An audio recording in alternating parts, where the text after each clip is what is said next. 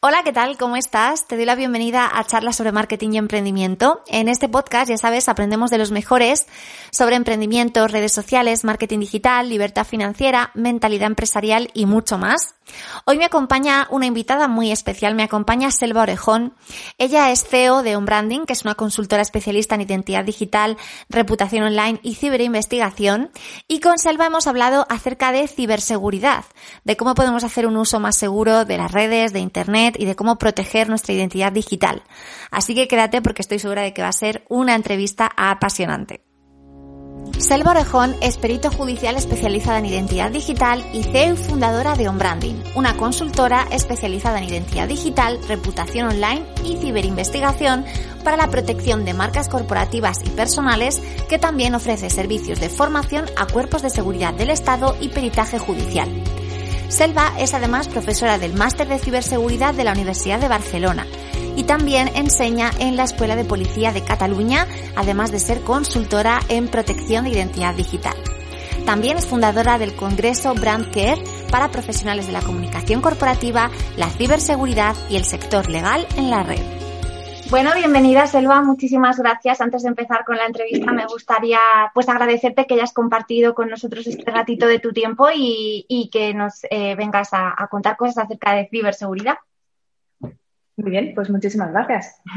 Es un tema del que nunca hemos hablado. Me gustaría que, empezaran, que empezaras contándonos qué es on branding y a qué os dedicáis en vuestra empresa, en, vuestra empresa exactamente. Muy bien, pues nosotros eh, dentro de la empresa tenemos como tres áreas principales de negocio.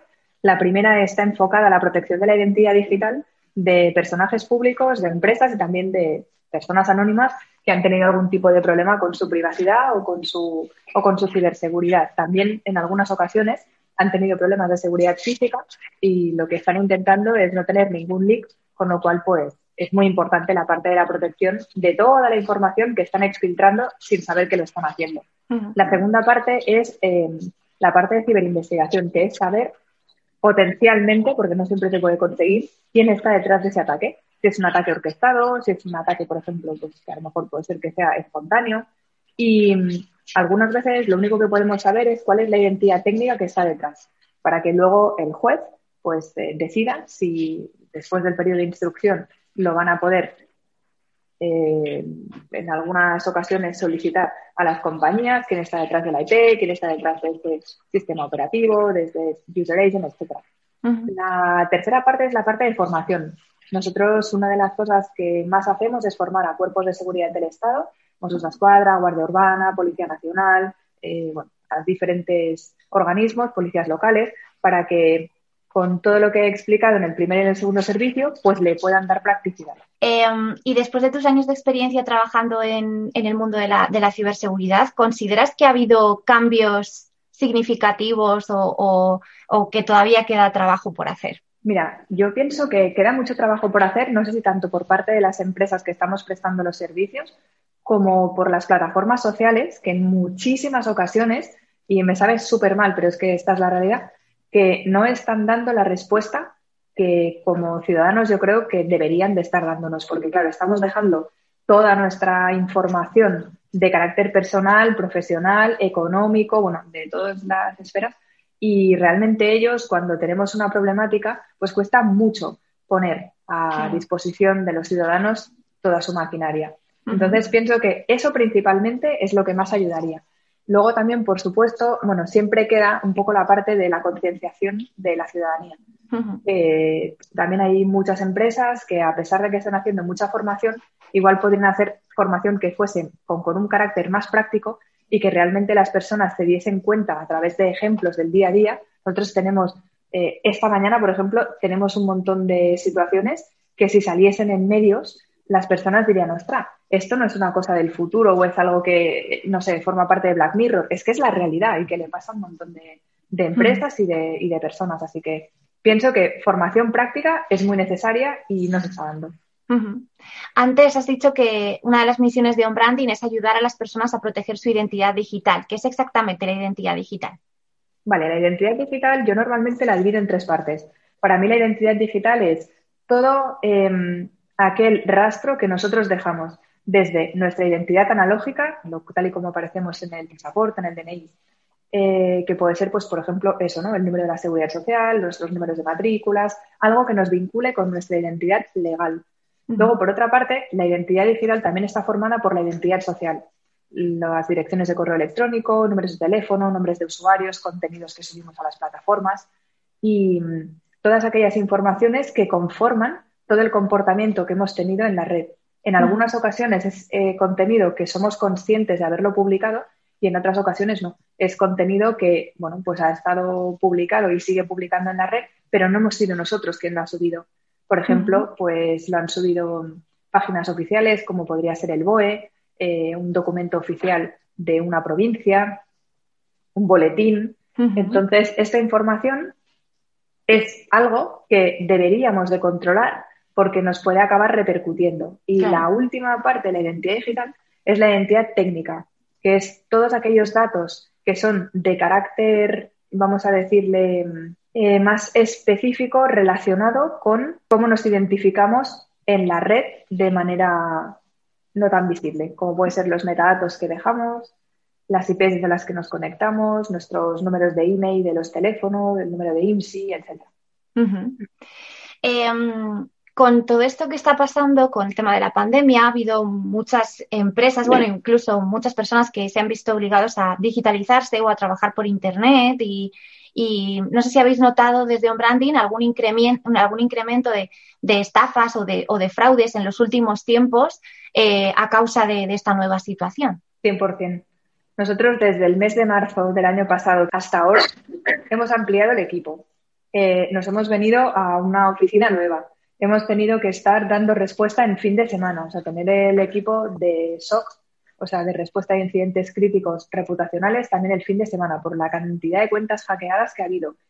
Eh, ¿Qué más? O sea, no sé, tener un sistema de secretariado que está 24/7 para ir recepcionando los diferentes casos, porque, claro, yo pienso que los ciberdelincuentes, que normalmente son grupos organizados, no hablo de una única persona con un ataque dirigido, ¿eh? sino, pues, por ejemplo, hay una, una organización criminal que está en Turquía, que una de las principales actividades criminales que tiene es el ir detectando y hackeando cuentas de forma indiscriminada. ¿Qué es lo que hacen luego? Pues extorsionar Claro, tú imagínate, a más tiempo estás en Internet, más importancia le estás dando a tus propios perfiles, más estás compartiendo, más relaciones sociales generas. Entonces, al final, ellos lo saben, lo detectan y saben que va a ser una muy buena manera para poder extorsionarte. No solo cuentas hackeadas, ¿eh? ataques por ransomware, bueno, eh, no sé si fue, pues igual sería marzo o abril o incluso mayo, hubo un boom de ataques en los que, bueno, pues lo que estaban haciendo era cifrar los datos del el propio ordenador o de los ordenadores que están en red y, pues era para clínicas dentales sobre todo y para otro tipo de, instituciones, de empresas privadas que gestorías, por ejemplo, además esto va muy como por campaña, ¿no? Si esta campaña de la renta saben que las gestorías van a estar así si no pueden presentar los impuestos de los clientes. y esto lo están haciendo, sí. Hmm. Nosotros vivimos al son de los grupos criminales. Qué fuerte, ¿eh? Qué fuerte, porque yo creo que, y de hecho la siguiente pregunta va un poco en esa línea, mucha gente piensa que ellos no pueden ser víctimas de este tipo de ataques pues porque no son ricos o no son personas famosas o no tienen empresas grandes, pero imagino que no siempre, obviamente, este tipo de, perfiles serán el target de, de estas organizaciones. Mira, esto me encanta que lo digas, porque cuando hacemos una clase, hay una de las cosas que yo siempre digo, que es que tenemos eh, falsas creencias, bueno, todos, ¿no? Pero eh, una de las falsas creencias más importantes y que más se repiten es, eh, pero bueno, a mí me da igual, porque total mi información no vale nada. Y yo siempre les digo una cosa, pero vamos a ver, tú en WhatsApp, ¿qué te escribes contigo mismo? ¿Mandas mails contigo mismo? ¿Instagram es solo para ti? No, es que tú, como persona, igual que como empresa, eres responsable de los datos que compartes con terceros. Entonces, claro, ya no es solo que te protejas a ti, tienes que abrir la mente y darte cuenta, tener la visión un poquito más periférica, que, por supuesto que tus datos son muy importantes, porque hay que pensar en la mente de un criminal. Y un criminal los datos los quiere pues para fines que a lo mejor uno nunca se puede imaginar, pero por ejemplo, eh, ¿por qué necesitamos un perfil hackeado? que no tenga muchos seguidores? Bueno, pues porque a lo mejor me tengo que hacer pasar por alguien que no tiene un perfil tan suculento.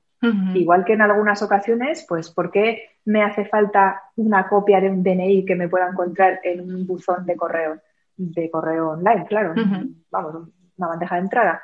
O pues porque luego a lo mejor tengo que verificar mi perfil en una página tipo Facebook y necesito un DNI random para poder verificar mi cuenta.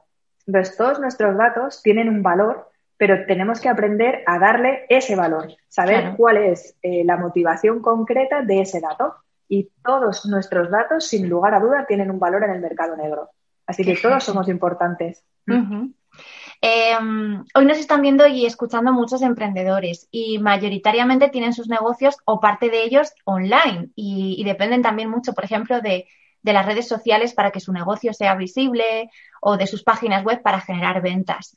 ¿Podrías darles algún consejo para que su negocio esté más seguro? Totalmente. Mira, eh, aparte de las situaciones que nos encontramos con las cuentas hackeadas, que cada vez están yendo más, de hecho una compañera mía siempre me dice, ostras, que ahora están yendo todo el tiempo a empresas. Hmm. Es así, están yendo a pymes que muchas de ellas han tenido que reinventarse, que solo pueden estar a través de, de Internet, especialmente en Instagram, en Facebook, y que la problemática que están teniendo ahora es que yo pienso que no tienen muy integrado todo lo que sería un procedimiento básico de ciberseguridad, ¿no? Pues empezaríamos a dividirlo en tres partes. La primera parte sería eh, lo que nosotros le llamamos la seguridad del propio dispositivo, pues cómo lo tienes configurado, cuál es el software, si lo tienes actualizado o no, actualizar todas las aplicaciones, bueno, un sinfín de, de cuestiones que deben de estar tenidas en cuenta, como por ejemplo, y es una cosa de perogrullo, pero se tiene que decir que no se puede navegar sin un sistema de anti-malware. O sea, no, se puede navegar sin, eh, antivirus. claro. Y además que esté actualizado y que sea de pago y que sea eh, básico, ¿no? Luego, la segunda parte, que es muy importante, es la seguridad de las comunicaciones. Cómo te estás conectando a un router, cómo te estás conectando, por ejemplo, pues a tu compañía telefónica. Esto se tiene que hacer sí o sí, siempre con una VPN, que es una Virtual Private Network. De manera que tú tienes un sistema contratado que lo que está haciendo es cifrar el tráfico de datos entre el router y el propio dispositivo. Entonces, eh, claro, esto tiene que estar suficientemente securizado como para que cuando tú vayas a hacer una conexión no pueda ser visible para terceros. Evidentemente, cada empresa debería de tener su propia VPN, que tiene que ser de pago, que tienes que tener varias soluciones de VPN por si una se cae, que puedas seguir trabajando con otra. Por supuesto, ya ni qué decir la última parte, que es la que a mí más me gusta, que es el comportamiento del usuario, que es lo más difícil con diferencia. Tú puedes tener eh, una solución eh, de seguridad periférica, puedes tener cualquier tipo de software que te pueda hacer incluso el filtrado de correos electrónicos, todo lo que uno se imagine, pero incluso puedes tener, como, como vamos, siempre lo recomendamos, el doble factor de verificación. Pero es que nosotros tenemos continuamente casos de empresas que han tenido una eh, petición de doble factor, o sea, de conocer cuál es el código que les ha llegado mediante la doble verificación de una supuesta empresa, como por ejemplo Instagram, que ha utilizado un usuario que es eh, Instagram Support como si fuese quien le está solicitando ese código. Oye, mira que para verificar tu cuenta, bueno, ya por fin hemos verificado tu cuenta, solo necesitamos que nos digas cuál es el código de seis dígitos que te ha llegado. Entonces, claro, si el ojo no lo tienes entrenado o si no te han dado una formación específica, al final los ataques de ingeniería social son los que más funcionan. Claro. Ahí ellos, cualquier emprendedor tiene que saber un mínimo de, de, de ¿cómo te diría? Como tiene que conseguir tener un mínimo de concienciación que le haga no caer ante estas situaciones. Como las normas de conducir, casi, o sea, como algo así, como las normas de, caminar por la calle como peatón o como tal, ¿no? Como vehículo. Eh, sí que es verdad que, yo, lo, yo, lo, he notado también, por ejemplo, un montón de mails que, que parecen exactamente tu banco o Netflix o tu servidor de correo que te dicen que tu cuenta se cancelará, que tienes que en 24 horas si no, si no haces clic en este enlace y nos dejas tus datos notar. O sea, que en realidad son cosas que es verdad que si oye, pues no tienes la cosa de me voy a fijar en el remitente, a ver qué remitente es, ¿no? Qué raro. Si no, hay veces que por aspecto de, lo que es el, lo que consiguen, que por ejemplo ese email parezca totalmente auténtico de, un servicio digital que tú estás teniendo y que además que ellos, ellos saben que tú tienes, ¿no? Claro, es que ahí está la clave. Yo siempre digo, y ayer teníamos una reunión con un cuerpo policial y siempre les decía, nosotros podemos poner las medidas técnicas necesarias para hacer una investigación. Hmm. Podemos echaros una mano en lo que sea, pero al final la clave es cómo de creíble vas a hacer esa ofensiva. Si no la haces creíble, si la persona no se siente en confianza, no vas a obtener ninguna información, porque eh, la diferencia, por ejemplo, entre que un correo falsamente bancario tenga o no tenga éxito es cómo está redactado, si tú, por ejemplo, tienes ese banco o si eres cliente de otra entidad, con lo cual automáticamente ya estaría fuera. Bueno, estamos hablando de conexiones, por ejemplo, que puedan ser digitales, pero es que ahora se está haciendo muchísimo phishing, que es voice solicitation, es como phishing, pero a través de llamada. Entonces, eso también hay que tenerlo en cuenta porque estamos pensando que la ciberseguridad, pues digamos que es una cuestión que es más pues por la pantalla, a través del móvil y tal, pero es que se están ampliando las miras y necesitan, por ejemplo, muestras de cortes de voz para poder saber eh, si luego van a poder hacer pues una ofensiva que sea también utilizando la voz como forma de poder obtener tus datos. Tengo una pregunta así que me surge. Todas las, estas cuestiones que, estamos hablando, todos estos casos que, vosotros habréis visto, ¿son denunciables eh, a nivel policial, a nivel legal o todavía hay lagunas por ahí o vacíos legales? Mira, son 100% denunciables. Ahora, tengo que hacer aquí un disclaimer, no sé cómo se dice, un, aviso, sí. porque la, situación que uno se encuentra cuando va a poner una denuncia muchas veces es, mm, vamos a decir, que no la más recomendable. ¿Qué quiero decir con esto? Y yo, de verdad, que soy muy cercana a los cuerpos policiales y lo he dicho abiertamente muchas veces, porque están ahí para protegernos, pero también hay que ayudarles como empresas privadas pues para que ellos también tengan más recursos, ¿no? Pero mm, es verdad que cuando van a poner una denuncia algunas personas, lo que se encuentran como respuesta es que les dicen, no, esto no es denunciable, oye, mira, no se va a conseguir nada. Y eso lo que hace es que motive a las personas a que no quieran denunciar. Pero si están accediendo ilícitamente a tus comunicaciones, debes denunciarlo y deben recogerte esa denuncia. Porque es verdad que quizás, desde el punto de vista investigativo, no vamos a poder llegar a la conclusión de qué persona con nombre sea, cuál es la identidad analógica con la que están haciendo ese ataque, pero eh, es imprescindible que nosotros podamos eh, hacer que la realidad de todos los ciberdelitos que están ocurriendo, los cuerpos policiales tengan constancia de ello, porque si no, nunca van a ser capaces de poder dimensionar sus recursos para poder conseguir tener todas las respuestas que nosotros necesitamos. Entonces, sí, un acceso ilícito, por ejemplo, es denunciable. Una cuenta hackeada es denunciable. De hecho, es que es un delito. En algunos casos son tres delitos en, una misma acción. Por ejemplo, el caso de que, mira, ahora nos ha pasado un cliente que nos está diciendo, me están amenazando con que van a hacer público un vídeo sexual. Pues esta persona han accedido eh, en una conversación, le han grabado mientras esa persona estaba teniendo un comportamiento íntimo con otro y ahora le están extorsionando con lo cual quieren conseguir dinero y están utilizando la coacción y las amenazas para que esa persona modifique su comportamiento y pague. Bueno, es que esto es un delito, uno Total, claro. flagrante, claro, mm. pero van a denunciar y muchas veces la respuesta es, bueno, mira, oye, que no, como no te han robado dinero, esto es real, ¿eh? o sea, que nos han llamado domingos a las 11 de la noche, es que estoy en la comisaría y me están diciendo que esto no se puede denunciar. ya tenemos nuestro escrito de enséñele esto al funcionario para que se ubique y ya pues diga, vale, por aquí sí. Oye, y que luego el juez diga si sigue o no sigue adelante el proceso. Claro, claro. Wow. Eh, bueno, yo una de las cosas que, a las que me dedico es al marketing en redes sociales y es verdad que hay mucha mm. gente que está viendo como redes sociales, como comentábamos antes, como Instagram o como Facebook, eh, pues eh, este tipo de prácticas están a la orden del día. De hecho, justo esta mañana, revisando algunos mensajes de, una, de, la gente de mi comunidad, me, me preguntaban por una cosa que estaba sucediendo que era como bueno, es que hay gente que está buscando es esto, por ejemplo, que se esté realizando un sorteo para luego ponerse en contacto con las personas que han participado para decirles, oye, has ganado, deja tus datos aquí, ¿no? o, por ejemplo, que se hacen pasar por el propio Instagram. Eh, a mí me pasó una vez que me encontré con una cuenta de Instagram verificada, una cuenta de Instagram verificada que me mandaba un mensaje diciéndome que como había incumplido la política de copyright, que, por favor hiciera clic en este enlace o me cancelarían la cuenta y tal. Hmm. Y luego resulta que esa pobre cuenta era de hoteles media, hmm. que les habían eh, hackeado a ellos, se habían hecho pasar por ellos, entonces tenían como el cheque azul y todo eso. Entonces, esta suplantación de identidad eh, a este phishing, por así decirlo, ¿podrías contarnos más acerca de este tipo de, estafas? Y tanto. Mira, esto es algo que lo estamos solucionando cada día del mundo. Hay que tener contacto ¿eh? directo con Instagram, ¿eh? Si no, olvídate y o vas a tardar un montón de tiempo en poder recuperarlo. Lo primero de todo es eh, entender que la suplantación de identidad eh, no es un delito como tal, contemplado. O sea, la legislación no ayuda. Yo soy muy crítica ¿eh? con el sistema y las cosas como son.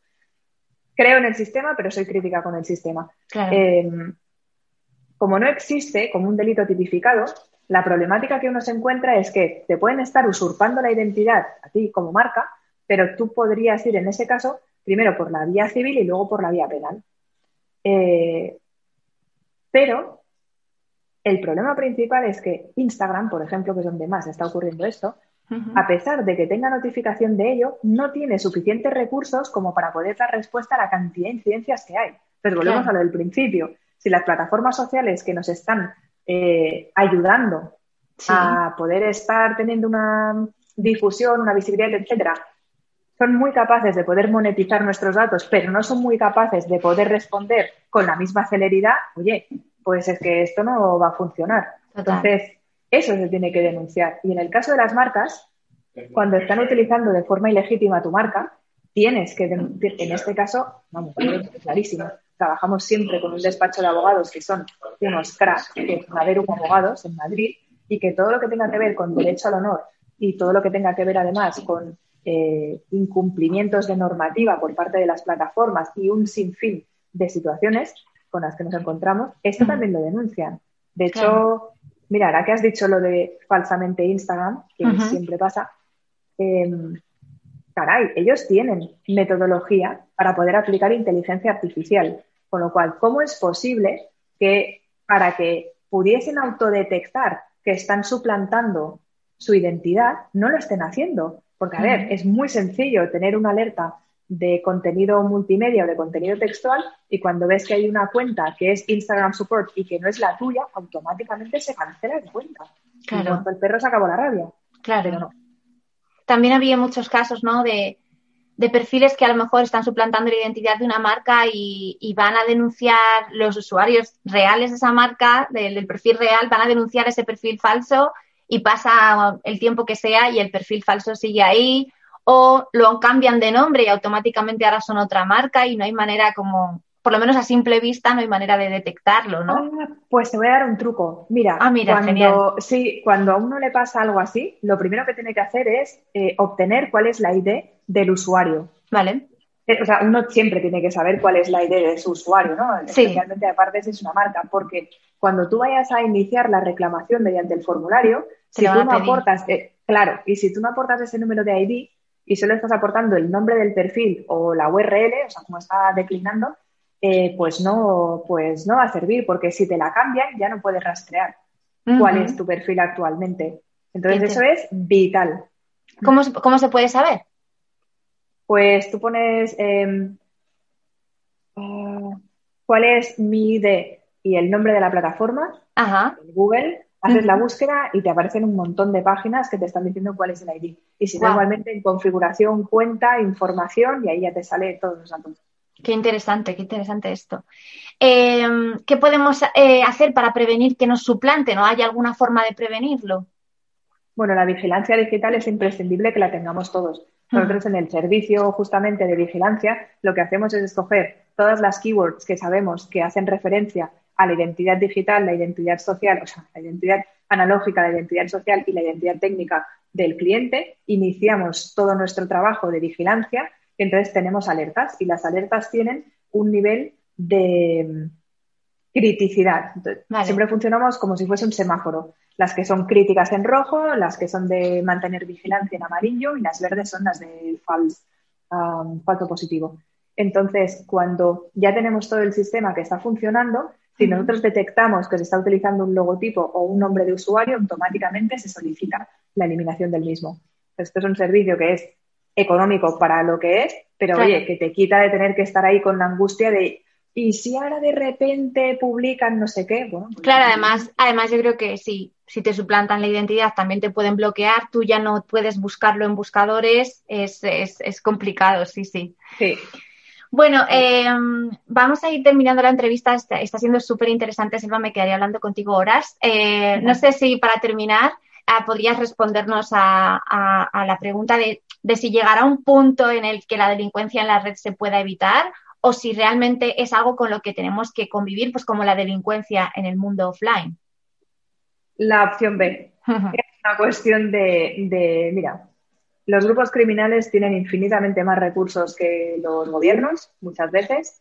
Eh, no estoy hablando de agencias de inteligencia gubernamentales, que en este caso es verdad que utilizan muchos mecanismos, pero no están enfocados en la criminalidad, sino en la defensa de los países, con lo cual ahí el scope es diferente. Pero es verdad que nos estamos encontrando que cada vez los grupos criminales tienen sistemas menos avanzados tecnológicos, pero más capacidad de ser efectivos en el engaño, porque se anclan en los vacíos legales. Entonces, no es solo una cuestión de cómo de buenos técnicamente son, sino cómo de bien estructurados legalmente están, porque si están en países en los que no tienen tratados internacionales con el nuestro, al final, por más que puedas identificar, luego no van a extraditar a una persona, por ejemplo, por un acceso ilícito a las comunicaciones. Entonces, ahí es verdad que hay que hacer un trabajo que no es solo de investigación, sino de concienciación global, no solo a nivel de la Unión Europea, que eso por supuesto, sino también eh, como que hubiese un sistema universal en el que realmente se quisiese trabajar con un mismo fin. Pero hay países que tienen un nivel de corrupción institucional tan grande que es casi imposible el poderse poner de acuerdo con ellos. Claro. Complejo. Así que tenemos que pensar que estamos en el Far West o en Chicago años 20 eh, digital. Esperemos que, evolucione, pero de momento es lo que tenemos. Tal cual. Muy bien, Selva, pues hoy ha sido un placer, de verdad, muchísimas gracias por, por estar con nosotros, por habernos informado tanto y tan bien y para cuando quieras volver, aquí estaremos. Pues yo encantada de la vida, como siempre. Genial, muchas gracias. Chao. A ti. Chao. Si te ha gustado esta entrevista, no dudes en visitar comunicacen.com barra blog, donde vas a encontrar otras entrevistas a expertos acerca de temas muy apasionantes y además vas a poder acceder a mis recursos gratuitos para potenciar tu marca o negocio en el mundo digital.